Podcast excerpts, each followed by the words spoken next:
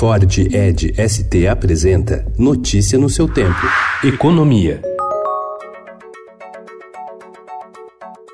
A comissão especial da Câmara, que analisa a reforma da Previdência, aprovou ontem texto base apresentado pelo relator, Samuel Moreira, do PSDB paulista. A proposta de emenda à Constituição estabelece idade mínima de 65 anos para homens e 62 para mulheres, com tempo mínimo de contribuição de 20 e 15 anos, respectivamente. Pelo texto, a aposentadoria por tempo de contribuição acaba. Bolsonaro e lideranças do governo costuraram acordo que beneficia PMs e bombeiros, mas deixa de fora agentes das polícias Polícias Federal, Rodoviária Federal, Legislativa e Guardas Municipais. Como o texto ainda terá que passar pelo plenário da Câmara para depois seguir para o Senado, muita coisa ainda pode ser alterada, como explica o deputado Major Vitor Hugo.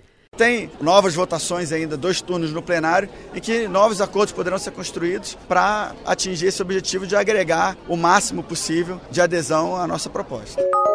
O ministro da Economia, Paulo Guedes, minimizou ontem o posicionamento do presidente Jair Bolsonaro, que tentou emplacar regras mais suaves na reforma da Previdência para policiais federais, rodoviários federais e legislativos. Segundo Guedes, o presidente tem bons princípios, mas tem uma ingenuidade ou outra, como nesse caso.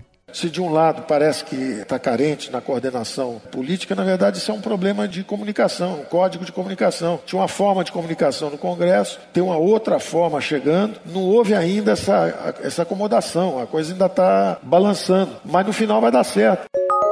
Estudo do Ministério da Economia propõe o fim das deduções médicas em troca de um corte de todas as alíquotas do imposto de renda de pessoa física. Deduções permitem diminuir o valor do imposto a ser pago ou aumentar a restituição a receber.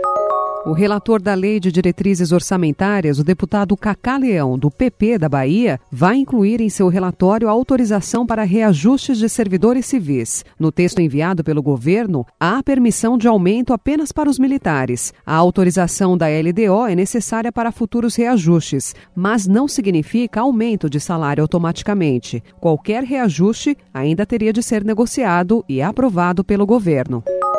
Os governos do Brasil e da Argentina querem aproveitar que o acordo com a União Europeia foi concluído para inaugurar conversas do Mercosul com os Estados Unidos sobre a formação de uma área de livre comércio. O presidente da Argentina, Maurício Macri, falou ontem publicamente sobre essa intenção. Uma fonte do governo brasileiro confirmou ao Estado que há interesse mútuo de que a pauta avance. Notícia no seu tempo. É um oferecimento de Ford Edge ST, o SUV que coloca performance na sua rotina até na hora de você se informar.